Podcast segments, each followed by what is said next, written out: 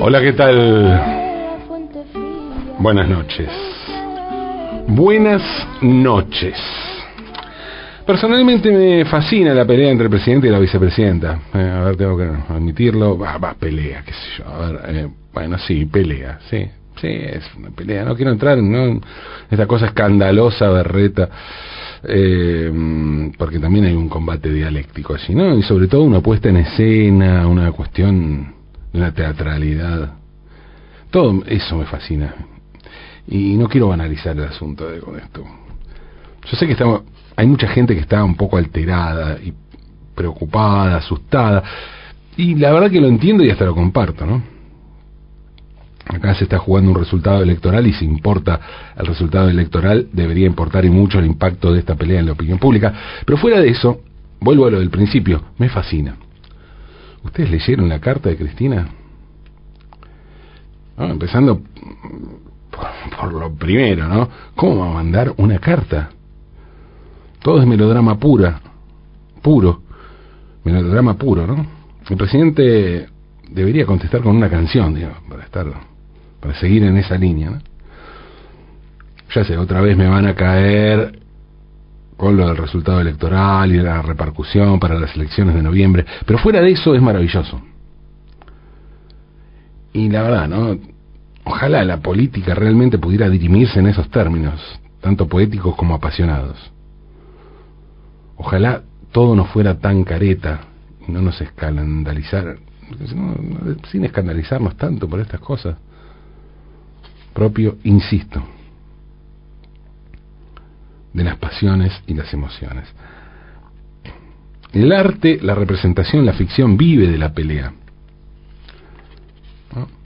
Y la política también. ¿Se imaginan la historia del cine, las novelas, las canciones sin peleas? Las peleas son algo tan presente como el amor. Y seguramente porque en muchas peleas hay un trasfondo importante de amor. Elegirse como adversario, optar por confrontar con alguien, todo eso implica construir un vínculo de cercanía. Tu adversario entonces te define, es parte de tu identidad, por más que en los hechos te lleves como gato y ratón, o como coyote y correcaminos. Por eso funcionan también los dibujos animados de peleas. Por eso nos fascinan este tipo de historias desde chicos y por eso Tom y Jerry se transformaron en un éxito mundial.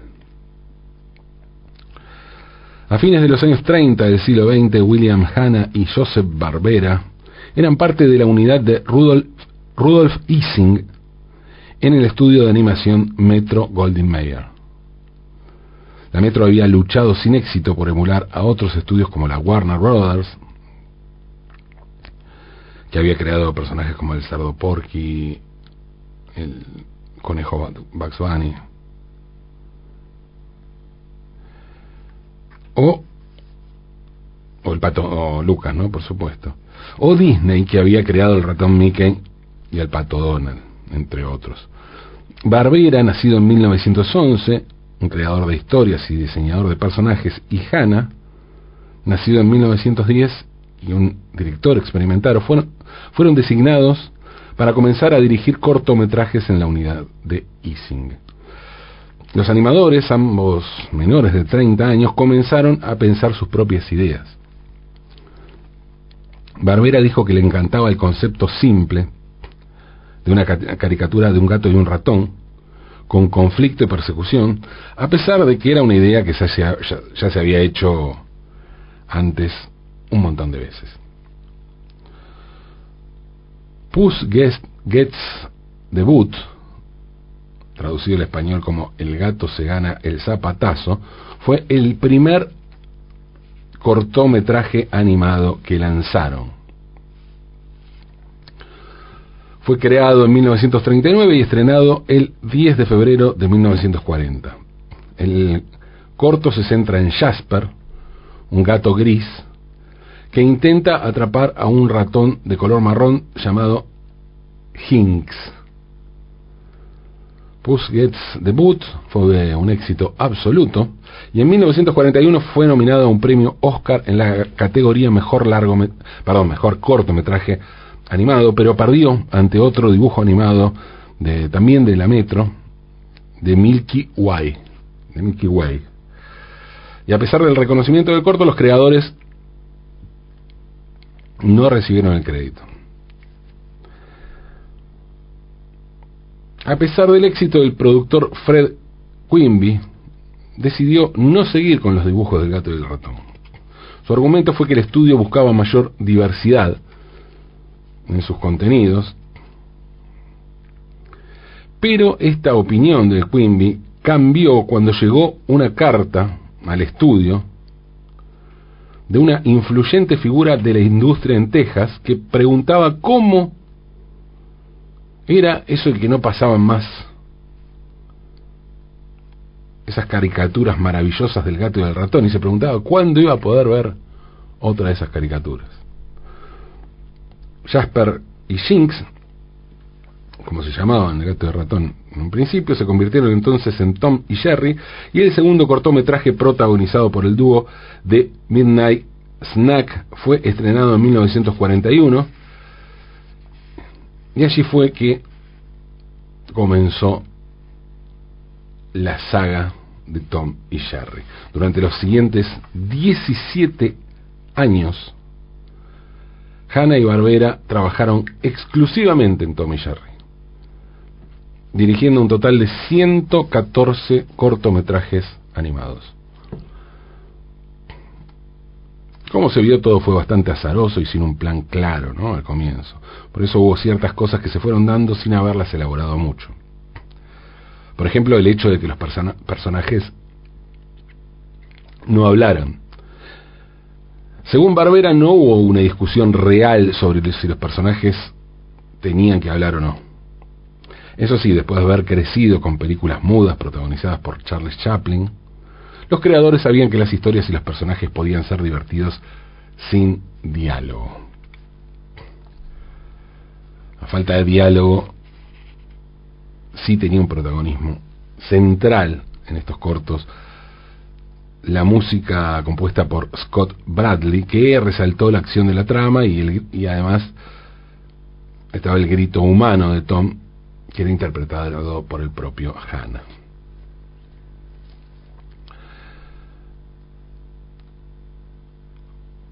Bueno, como les dije, durante 17 años Hanna y Barbera se dedicaron exclusivamente a la producción de esos 114 cortos. Cada uno tardaba semanas en producirse y costaba unos 50 mil dólares. En la época era una barbaridad. Por lo que solo se podrían hacer unos cuantos cada año, ¿no? Estas películas de Tommy Jerry son consideradas universalmente las mejores por su rica animación dibujada a mano y por los fondos detallados que hicieron que lograran ganar siete premios de la Academia, siete premios de la Academia, siete Oscars además de apariciones en películas de Hollywood. Por ejemplo, en 1953, Tom y Jerry aparecieron junto a la nadadora y actriz Esther Williams en la película Dangerous When With. Y más allá de cualquier consideración sobre el contenido, estas animaciones son fabulosas y definieron un lenguaje narrativo y una estética. Claro que con el tiempo las cosas iban a cambiar y Tom y Jerry iban a ser víctimas de los recortes presupuestarios. Cuando el productor Fred Quimby se retiró, se retiró a mediados de la década del 50, Hanna y Barbera se hicieron cargo del departamento de dibujos animados de la Metro Goldwyn Mayer. Por entonces los jefes de los estudios cinematográficos amenazados por la creciente popularidad de la televisión. Claro, empezó a ganar terreno la televisión y a perder el cine, ¿no? Entonces se dieron cuenta de que podían ganar casi tanto dinero si emitían los cortos viejos en lugar de hacer nuevos episodios. Y eso fue lo que hicieron, obviamente. Fue así que en 1957 se cerró el departamento de animación de la Metro Goldwyn Mayer. Entonces, Hanna y Barbera crearon su propia compañía de producción. Por entonces, en la Metro la televisión se veía como una mala palabra, pero después de independizarse, Hanna y Barbera lograron meterse en ese nuevo mundo y se transformaron en productores de dibujos animados para la televisión. Con episodios más largos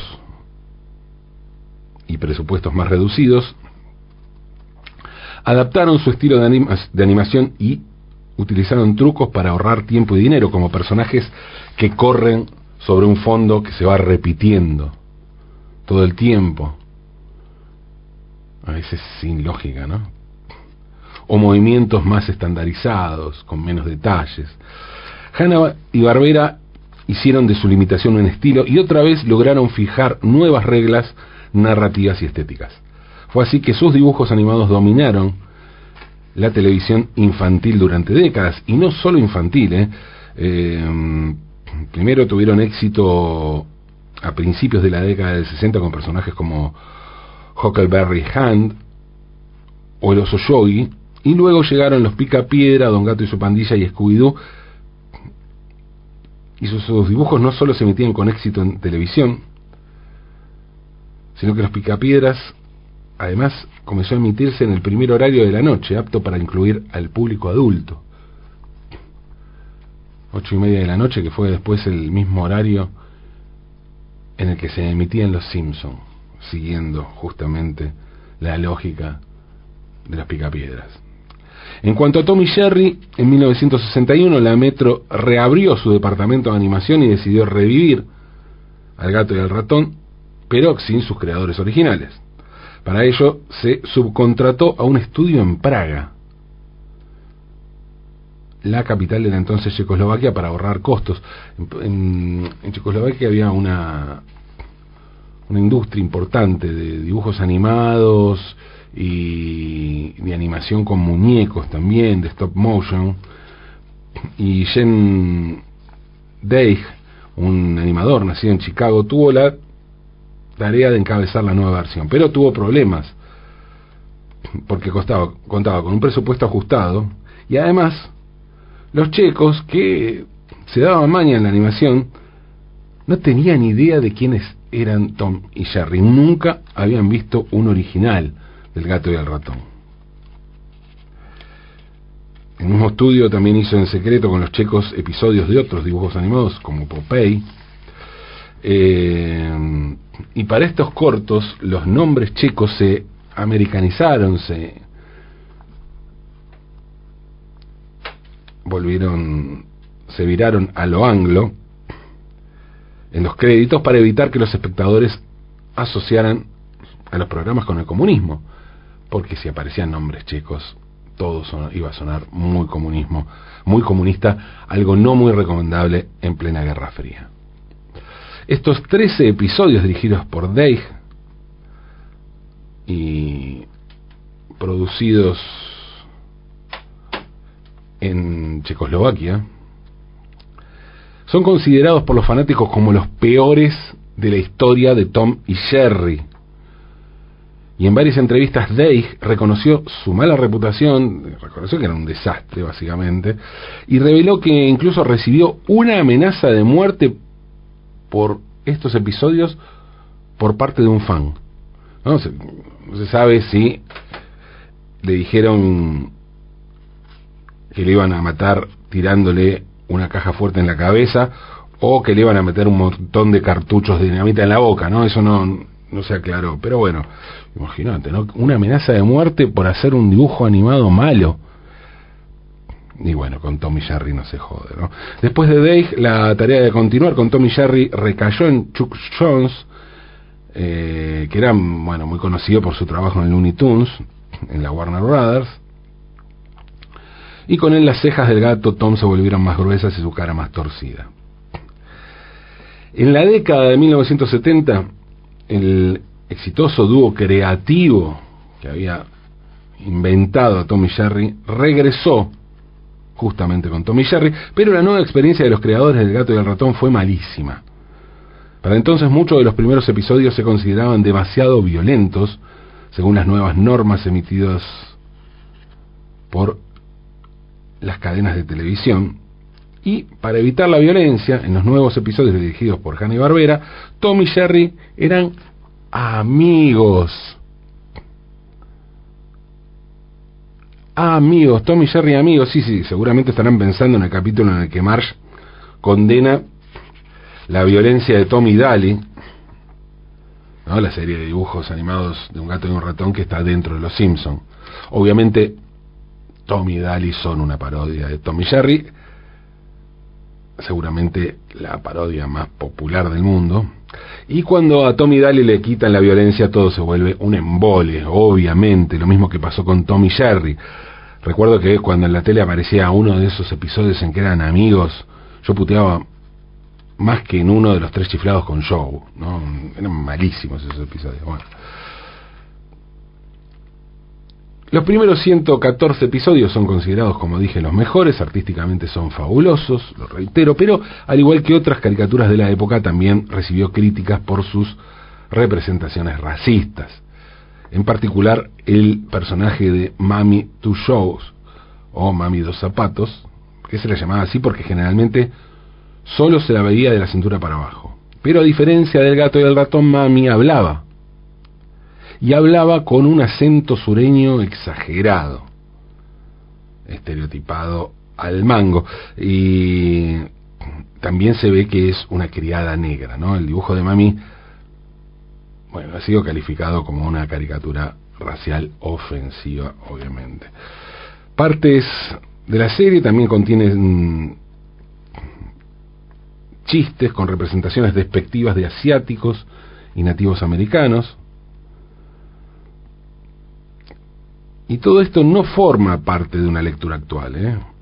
sino que los problemas comenzaron mucho antes, cuando los originales se transmitieron en la televisión estadounidense en la década de 1960, algunas escenas fueron editadas y se sustituyó a Mami por nuevos personajes agregados por el equipo de Jones, como para que quede claro que estas cuestiones de de cancelación y corrección política no son tampoco nuevas, ¿no? En la actualidad los episodios más graves generalmente se eliminan de las colecciones de relanzamiento y de las plataformas de transmisión y se llamó la atención sobre esto en 2014 cuando Amazon Prime Instant Video agregó una advertencia de prejuicio racial a la serie. Más allá de estas consideraciones, Tom y Jerry son, con sus payasadas violentas y su humor negro, son y sigue siendo, siguen siendo una serie muy, muy popular en todo el mundo. Se puede encontrar en la televisión infantil en todas partes, de Japón hasta Pakistán, y un nuevo juego sobre ellos para teléfonos móviles tiene más de 100 millones de usuarios en China. Curiosamente, Tom y Jerry también fueron protagonistas de, titulares de noticias. En 2016 un alto funcionario egipcio intentó culpar a esta serie de dibujos animados por el aumento de la violencia en Medio Oriente, ¿no? La, la pavada esta de culpar por la violencia a un dibujo animado. Y el líder supremo de Irán comparó las relaciones de su país con Estados Unidos con Tom y Jerry al menos dos veces. Bueno, esto ya tiene más lógica, ¿no? Esto ya tiene otro encanto. Y como un dibujo animado habitual en la programación de la BBC, durante décadas, el programa se hizo particularmente popular en el Reino Unido. Y una encuesta de 2015 nombró a Tom y Jerry como la caricatura más popular entre adultos en toda la historia del país. De modo que a veces esto de tratarse como gato y ratón tiene sus beneficios, ¿no? Bill Hanna murió en 2001 a los 81 años y Joe Barbera en 2006 a los 85. Un año antes de su muerte, Barbera apareció en los créditos por última vez en un corto de Tommy Jerry, que también fue el primero sin su colega. Y sobre su relación laboral con Hannah, Barbera dijo lo siguiente, nos entendimos perfectamente. Cada uno tenía un profundo respeto por el trabajo del otro. Claro que esto no implica que no se hayan puteado, ¿no? Seguramente se deben haber cagado a puteadas varias veces, porque es muy difícil vivir sin putearse, aún con la gente con la que te embarcas en grandes proyectos. ¿eh? A veces no es más que la necesidad de identificarnos, de definirnos y, poder, y de poder seguir adelante, lo que nos lleva a putearnos, a pelearnos, a ser vehementes en nuestras diferencias. Asumamos que podemos llevarnos como gato y ratón y aún así seguir adelante en una misma trinchera. Eso sí, ¿eh? eso sí. No nos persigamos, aunque es de noche.